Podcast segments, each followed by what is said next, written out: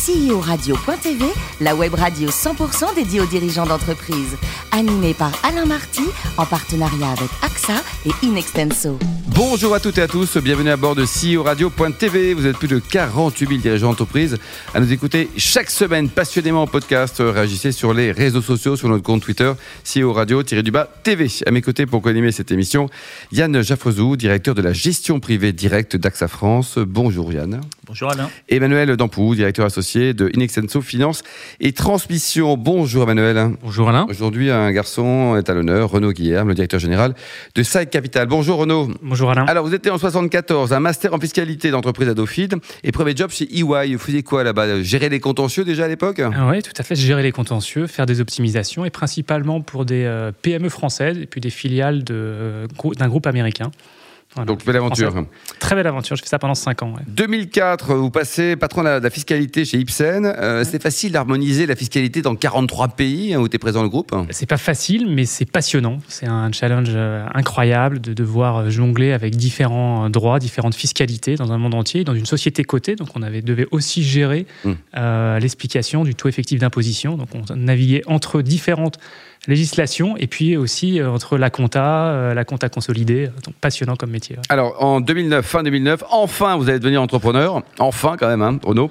Vous allez créer V-Dressing. C'était quoi? Vous avez d'abord toujours voulu entreprendre ou pas? Non, j'ai pas toujours voulu entreprendre. J'ai eu, euh, j'ai goûté à l'entrepreneuriat en fait en 99 quand j'étais tout jeune salarié. Et puis j'ai un de mes amis qui est venu me voir et qui m'a dit bah Renaud, je monte une start-up. Et est-ce que tu veux participer? J'ai dit pas opérationnellement, moi je vais être fiscaliste, mais oui, j'aimerais bien mettre un, petit ticket. Dans Donc vous avez mis un peu d'argent J'ai mis un peu d'argent et du coup j'ai vécu. Combien vous avez mis, combien au début? J'ai mis 7000 euros, c'était, euh, on était encore en francs, hein, donc c'était toutes mes économies euh, de jeunes salariés. J'ai fait vraiment le all-in en me disant c'est vraiment, ça a l'air passionnant. Euh, ce, cet écosystème. Et du coup, j'ai vécu vraiment la vie d'entrepreneur par procuration. Et j'ai trouvé ça formidable. Donc je me suis dit, bah, tiens, finalement, euh, c'est bien. J'ai eu la chance, la boîte a traversé la crise, s'est revendue à Publicis, donc belle aventure.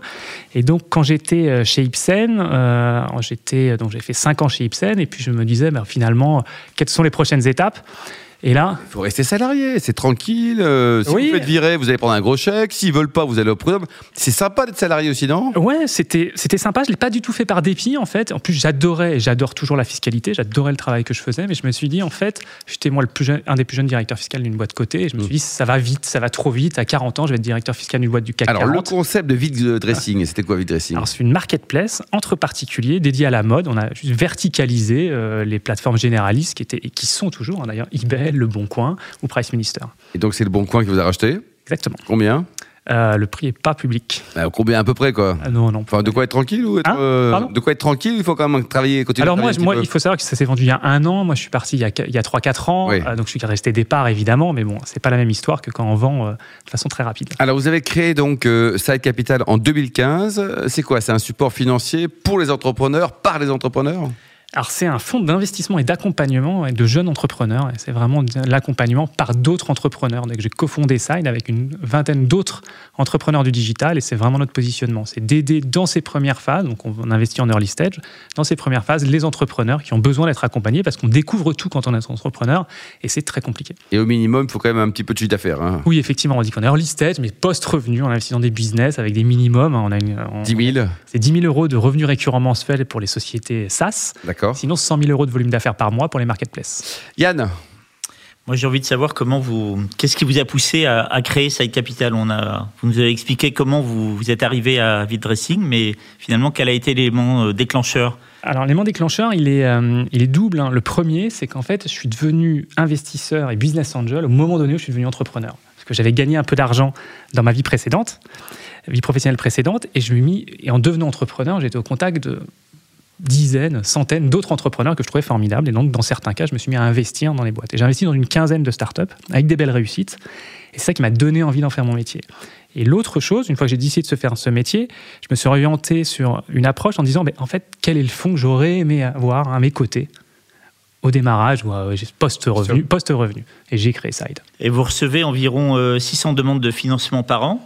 Euh, comment le deal flow est alimenté euh, en partie par par les 25 euh, membres du, board euh. Oui, il y a les 25 membres du board, il y a les startups qu'on rencontre, hein, qui euh, dans lesquelles la majorité on n'investit pas, hein, parce qu'on est très sélectif, mais qui nous recommandent à d'autres startups, les startups dans lesquelles on a investi évidemment. Et puis il y a tout, notre réseau d'investisseurs, puisqu'on est un, fonds, on pourrait y revenir, qui est en deal by deal, donc on a un réseau d'investisseurs, de plusieurs centaines d'investisseurs, et c'est eux aussi qui nous amènent les différents deals. Vous insistez beaucoup sur l'accompagnement des, des fondateurs d'entreprises que vous financez. Comment est-ce que ça se matérialise concrètement? Alors ça se matérialise par le fait que je les vois tous les mois pendant deux heures et on va parler de différentes choses. D'abord, on va revoir les KPI parce que c'est hyper important d'être à l'aise avec ces chiffres, de mesurer les bons chiffres, puisque quand on est entrepreneur, encore une fois, on ne sait pas. On le fait pour la première fois, le premier business, on ne sait pas ce qu'il faut mesurer. Et ensuite, on va parler de différents sujets. Donc c'est vraiment du coaching, c'est permettre à l'entrepreneur d'anticiper certaines difficultés, c'est euh, le permettre de, euh, aussi de résoudre certaines problématiques. si moi je peux l'aider, mais je peux le mettre en, relation avec tout notre réseau, pour vraiment aller plus vite sur certains problèmes. Vous êtes également au bord de ces... Oui, tout à fait. D'accord. Vous avez financé une vingtaine d'entreprises depuis 2016. Comment, comment est-ce qu'elles évoluent, ces entreprises Combien sont mortes déjà Alors zéro, aucune, ah, n'est morte. C'est bien. C'est déjà pas mal.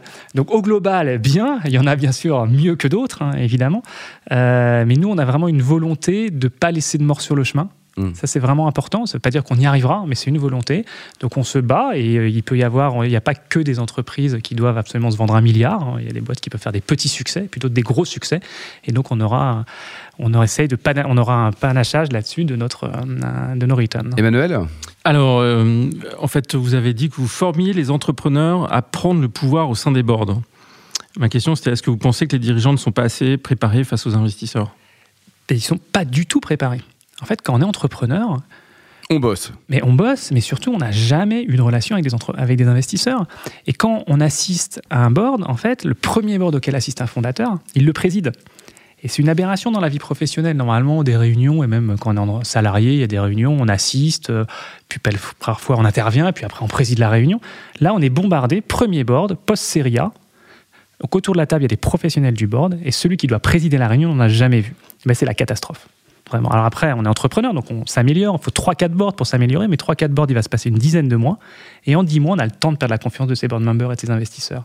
Donc nous, quand on rentre, on crée un board dans des conditions réelles, avec le but que les fondateurs s'entraînent et fait ces 3-4 boards avant de plonger dans le grand bain. D'accord. Alors justement, ça, fait le lien avec l'implication des entrepreneurs qui sont euh, aussi le, sur le financement deal by deal.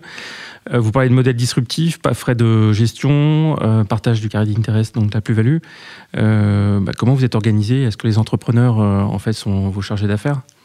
Alors non, ils ne sont pas des chargés d'affaires, mais ils vont pouvoir aider les moines du portefeuille, puisque effectivement, on a, on a un modèle économique où on n'a pas de frais de gestion. Donc on, a, on prélève qu'un carré d'intérêt, donc la plus-value qui va être un pourcentage sur la plus-value qui va être réalisée par nos investisseurs.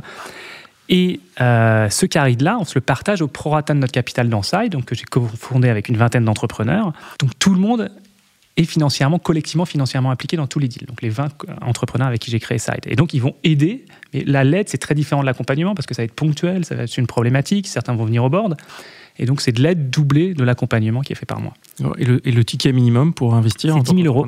10 000 euros. 10 000 euros Et le profil des 800 qui vous suivent euh, C'est principalement des entrepreneurs, et donc principalement des entrepreneurs du digital, puisqu'on vient de là, mais on a quand même beaucoup d'entrepreneurs, de plus en plus d'entrepreneurs qui viennent pas de ce monde-là et qui s'intéressent et qui ont envie, après avoir revendu leur société, d'investir dans les sociétés du digital. Emmanuel alors j'ai une question sur le crowdfunding. En fait, c'est un, un, outil de financement euh, aujourd'hui accessible. comment vous comparez par rapport au crowdfunding?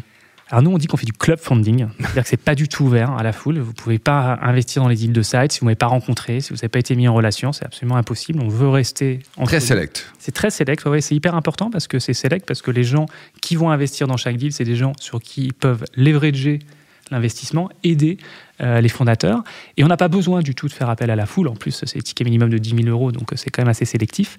Donc le crowdfunding euh, est une réponse à une problématique. S'il y a beaucoup de gens qui veulent investir dans les startups, nous, on a décidé de le faire de façon beaucoup plus structurée, avec Quasi, avec la même approche qu'un fonds d'investissement, puisqu'on va faire le même travail qu'un fonds, on identifie, on sélectionne, on négocie, on paquette juridiquement et on accompagne.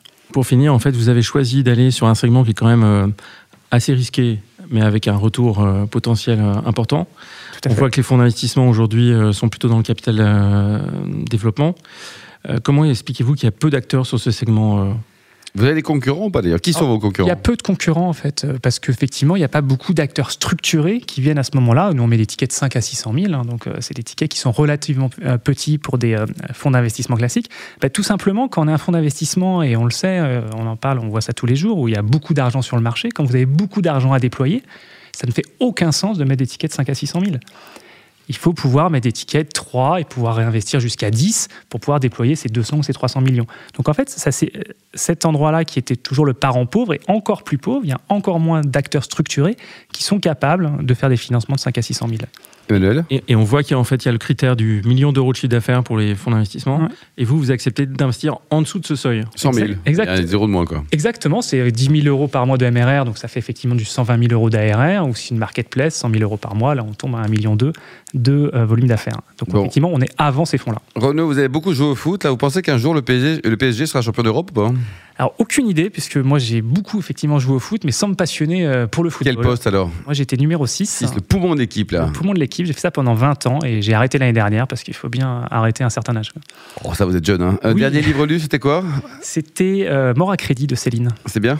Oui, tout à fait. 18 sur 20 Belle Ah. note Une note? Non, je noterai pas. euh, Ouais. Après, on aime, on n'aime pas. Mais, euh, Et pour terminer, côté voyage, un petit coup de cœur pour le Japon. Évidemment, c'était votre voyage de noces. Oui, le Japon est formidable. C'était un, un rêve de, de ma- de mon épouse et, et de moi-même d'aller au Japon. Et donc, on a passé 15 jours merveilleux entre Tokyo et Kyoto. Parfait, merci à vous Renaud, merci également à vous Yann et Emmanuel. Fin de ce numéro de CEO Radio.tv. Retrouvez tous nos podcasts sur le site CEO Radio.tv. On se retrouve mardi prochain à 14h précise pour une nouvelle émission.